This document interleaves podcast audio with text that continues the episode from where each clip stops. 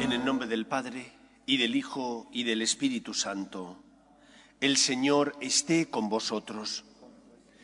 Preparamos nuestro corazón para celebrar dignamente la Eucaristía, reconociendo que somos pecadores. Tú que has venido a salvar a los pobres, Señor, ten piedad.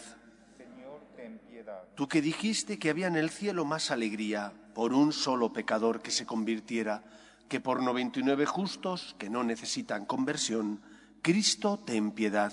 Cristo, ten piedad. Tú que eres el camino, la verdad y la vida, Señor, ten piedad. Señor, ten piedad. Dios Todopoderoso tenga misericordia de nosotros, perdone nuestros pecados y nos lleve a la vida eterna. Amén. Oremos. Señor, mira con amor a tu familia y a los que moderan su cuerpo con la penitencia, aviva en su espíritu el deseo de poseerte. Por Jesucristo nuestro Señor. Amén.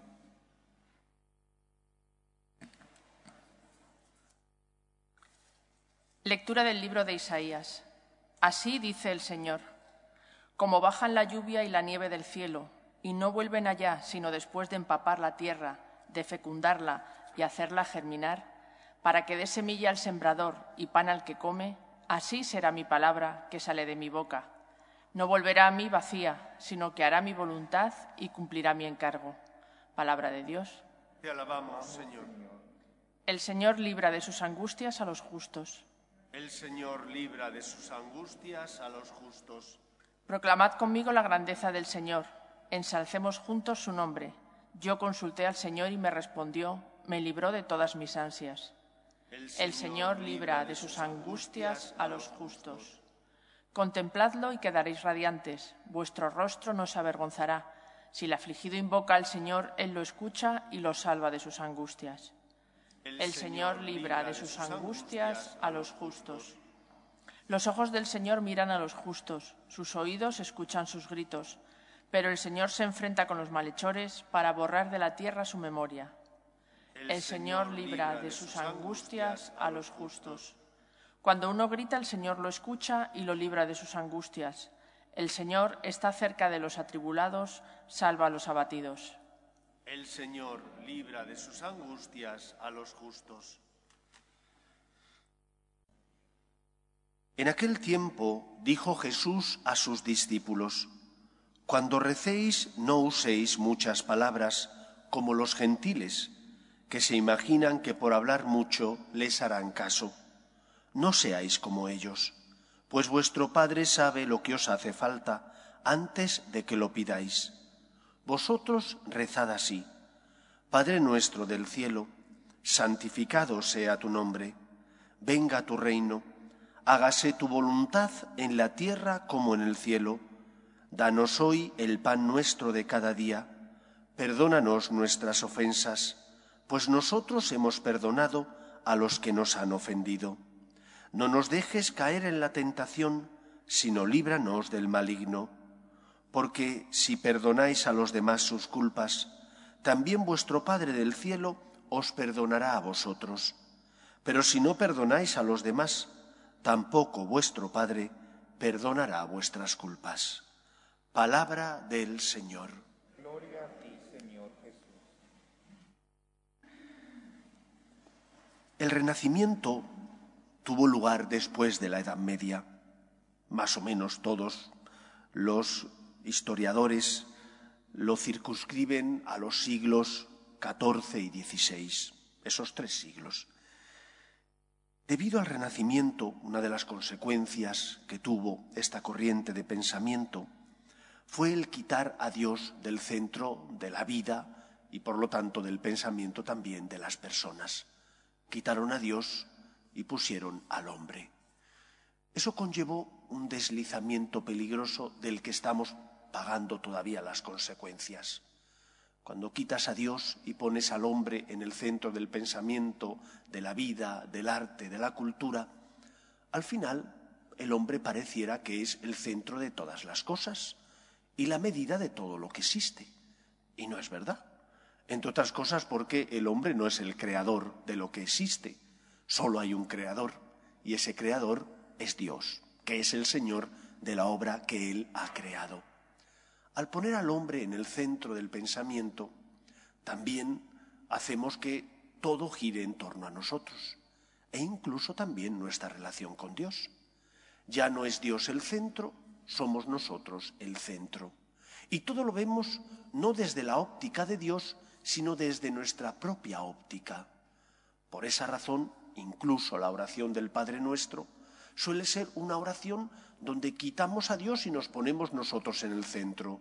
Pedimos, y el Padre Nuestro también tiene una parte donde hay peticiones para el ser humano, pero pedimos solo para nosotros, olvidándonos de que la oración del Padre Nuestro es, ante todo, una oración por parte de un hijo hacia su Padre, de Cristo hacia Dios Padre. Nosotros deslizamos la presencia de Dios en el centro para ponernos nosotros, de manera que el Padre Nuestro lo reducimos a las peticiones que nosotros queremos hacer hacia nuestro Padre Dios. Y no pedimos aquello que Dios quiere para que Él sea reconocido como Señor, sino que pedimos aquello que creemos nosotros que necesitamos. De forma que, aunque no haya mala intención, sin darnos cuenta, hemos quitado a Dios del lugar que le corresponde en la historia y en nuestra vida y nos hemos puesto nosotros en el centro. Pedimos a Dios que nos dé lo que necesitamos, pero nos olvidamos de pedir que Dios sea santificado. Pedimos a Dios el pan, pero nos olvidamos de pedir a Dios que perdone nuestras culpas y que nos dé el don de perdonar también a los demás. Como consecuencia del renacimiento, como consecuencia negativa, tuvo lugar esa muerte de Dios, quitar a Dios del lugar que corresponde en nuestras vidas. Solo cuando pongamos a Dios en el centro de nuestra vida, Él con su luz irradiará ese amor y esa luz que nos haga ver las cosas con otros ojos, que nos haga dirigirnos a Dios sin quitar a Dios el puesto que le debe corresponder. Él es el Señor.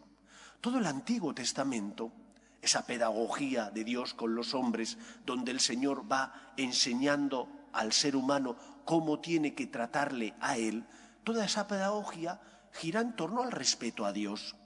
Cuando tú respetas a Dios, respetas también su obra. Cuando tú respetas a Dios, respetas también tu propia persona. Pero si quitas a Dios del centro de tu vida, más pronto que tarde, todo se viene abajo. Y entonces te extrañas de que no respetes los derechos de los demás.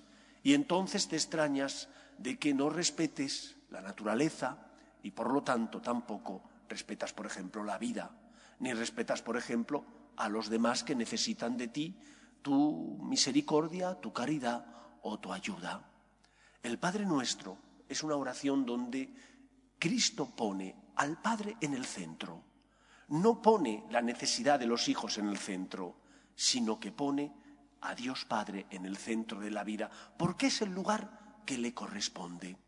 Para poder entender el Padre Nuestro, para tener con Dios una relación adecuada, ordenada, justa, tenemos que quitarnos nosotros del centro de la vida para poner a Dios en el centro de nuestra existencia. Y si Dios está en el centro, lo veremos todos con otros ojos. Veremos la realidad con otros ojos distintos, no en los ojos del egoísmo, no los ojos de buscarme a mí mismo, sino los ojos de la justicia, de la verdad y del amor de Dios, que quiere que todos los hombres se salven y que envía a su Hijo al mundo para redimir a todos los hombres, ocupando Dios el lugar que le corresponde en nuestra vida, todo encontrará su justa medida y su justo lugar. Quitando a Dios de ese lugar, desgraciadamente, el ser humano encuentra desequilibrio, egoísmo, soberbia y por lo tanto atadura a aquello que no nos conduce a la libertad, sino a la esclavitud. ¿Cuál es la consecuencia? Jesús nos enseña a poner a Dios en el centro de nuestra vida, a tratar a Dios Padre como lo que es nuestro Padre, pero como un padre que tiene derechos y por lo tanto yo tengo obligaciones para con él. Cuando tú respetas a Dios, eso se traslada en tu relación con los demás, se traslada en el cumplimiento de tus obligaciones, se traslada en la misericordia que tienes tratando a los demás, se traslada, por tanto, en tu manera de ver el mundo y de comportarte con los que están a tu lado. Pidamos, porque somos hijos, tenemos derecho a pedir, pero pidamos bien, pidamos poniendo a Dios en el primer lugar de nuestra vida, pidamos al Señor que se haga aquí en la tierra su reino, pidamos al Señor, por tanto, aquello que Él nos ha enseñado y, por lo tanto, pediremos también aquello que nosotros como personas necesitamos. Solo si Dios ocupa el lugar que le corresponde, nuestro mundo estará en equilibrio. Cuando se quita Dios del centro de nuestra vida, todo entra en desequilibrio porque Él es el único que logra iluminar nuestra vida y hacer que sintamos atracción hacia lo que es bueno, bello y perfecto, que se identifica con Él, con Dios el Todopoderoso. Recemos, por tanto, el Padre nuestro, no mirándonos a nosotros, sino mirándole a Él, como hizo Cristo. Padre nuestro, Jesús se dirige a su Padre. Así tiene que ser nuestra relación con Dios. La de un hijo que se dirige a su Padre, a aquel que ocupa el centro de su vida y de su corazón. Que sea así en nuestra vida. Nos ponemos en pie. Oremos a Dios nuestro Padre. Pedimos por la Iglesia, para que siempre sea testimonio de esperanza en medio del mundo, por sus obras de caridad y de misericordia, roguemos al Señor. Pedimos también por todos nosotros, que estamos preparando nuestro corazón para celebrar la Pascua, para que lo preparemos dirigiendo nuestra mirada a Dios, que es nuestro Padre, para que Él ilumine nuestro corazón y amemos como Él nos ama, roguemos al Señor. Pedimos también por los que sufren, pedimos especialmente por los enfermos, pedimos por las familias rotas, por las víctimas del aborto, roguemos al Señor. Pedimos para que cese la invasión de Rusia en Ucrania, roguemos al Señor. Escucha, Padre, las súplicas de tus hijos, que nos dirigimos a ti confiando en tu amor. Te lo pedimos por Jesucristo nuestro Señor.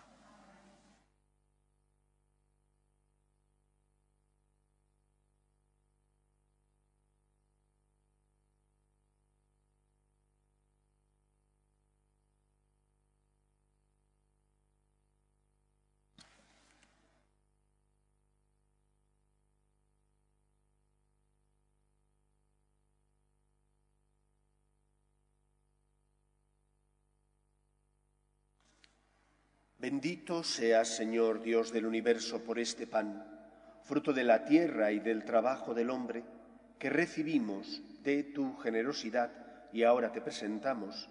Él será para nosotros pan de vida. Bendito seas por siempre, Señor.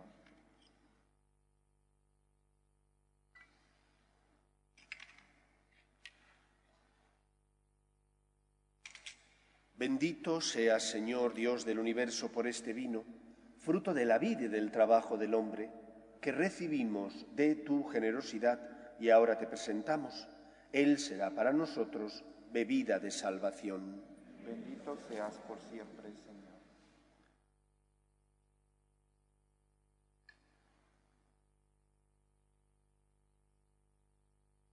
Orad, hermanos, para que este sacrificio mío y vuestro sea agradable a Dios Padre Todopoderoso.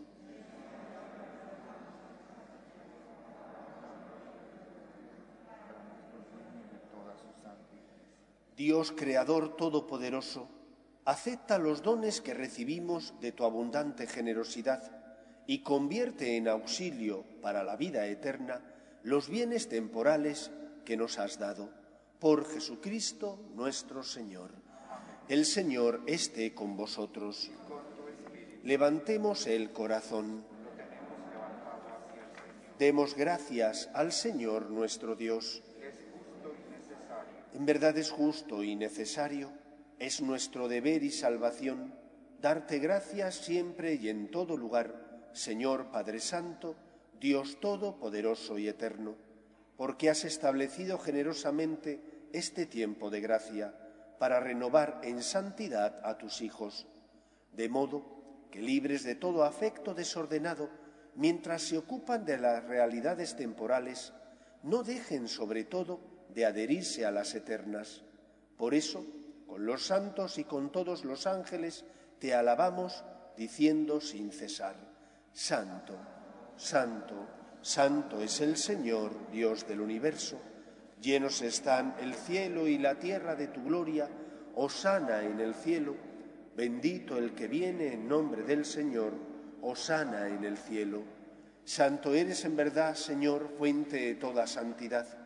Por eso te pedimos que santifiques estos dones con la efusión de tu Espíritu, de manera que se conviertan para nosotros en el cuerpo y la sangre de Jesucristo nuestro Señor, el cual, cuando iba a ser entregado a su pasión, voluntariamente aceptada, tomó pan, dándote gracias lo partió y lo dio a sus discípulos, diciendo, Tomad y comed todos de él, porque esto es mi cuerpo, que será entregado por vosotros.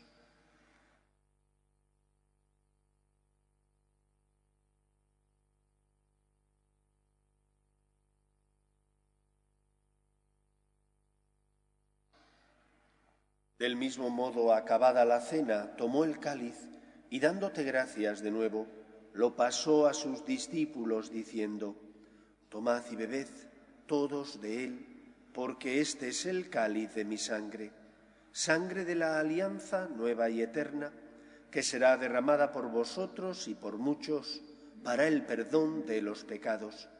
Haced esto en conmemoración mía.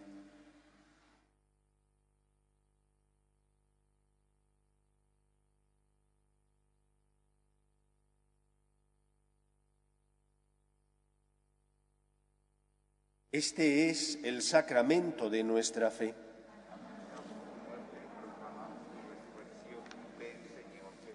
Así pues, Padre, al celebrar ahora el memorial de la muerte y resurrección de tu Hijo, te ofrecemos el pan de vida y el cáliz de salvación, y te damos gracias porque nos haces dignos de servirte en tu presencia.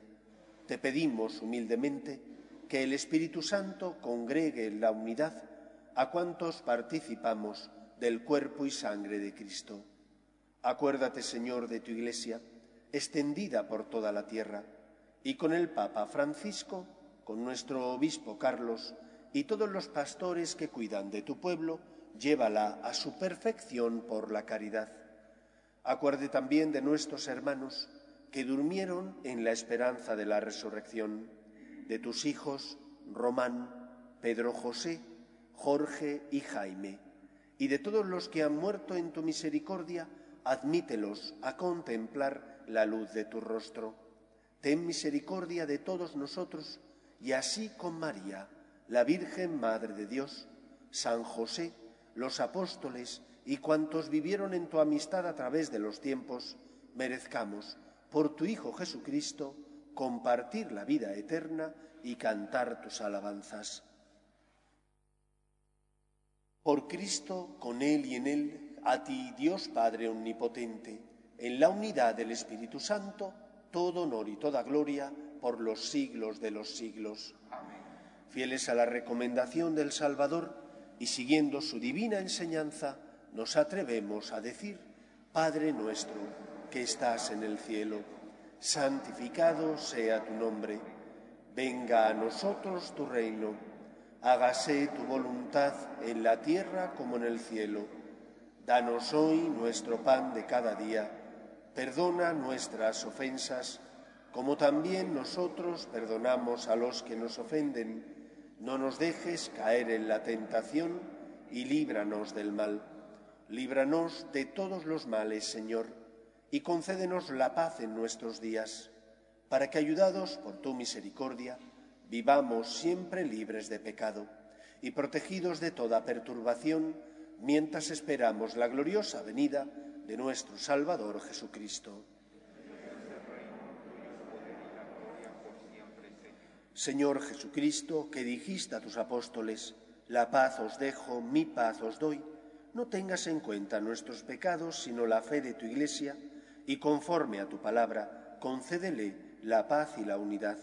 Tú, que vives y reinas por los siglos de los siglos, la paz del Señor esté siempre con vosotros. Cordero de Dios, que quitas el pecado del mundo, ten piedad de nosotros. Cordero de Dios, que quitas el pecado del mundo, ten piedad de nosotros. Cordero de Dios, que quitas el pecado del mundo, danos la paz.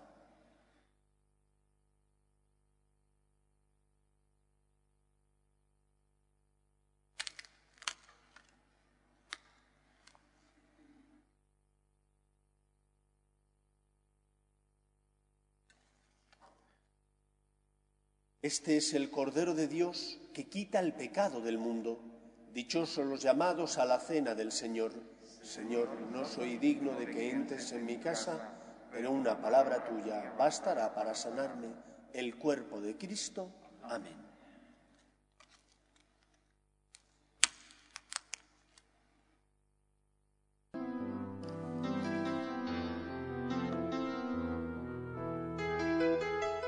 Creo, Jesús mío, que estás realmente presente en el Santísimo Sacramento del altar. Te amo sobre todas las cosas y deseo recibirte dentro de mi alma. Pero como ahora no puedo comulgar, ven al menos espiritualmente a mi corazón. Y como si ya te hubiese recibido, te abrazo y me uno del todo a ti. Señor, no permitas que me aparte de ti. Amén.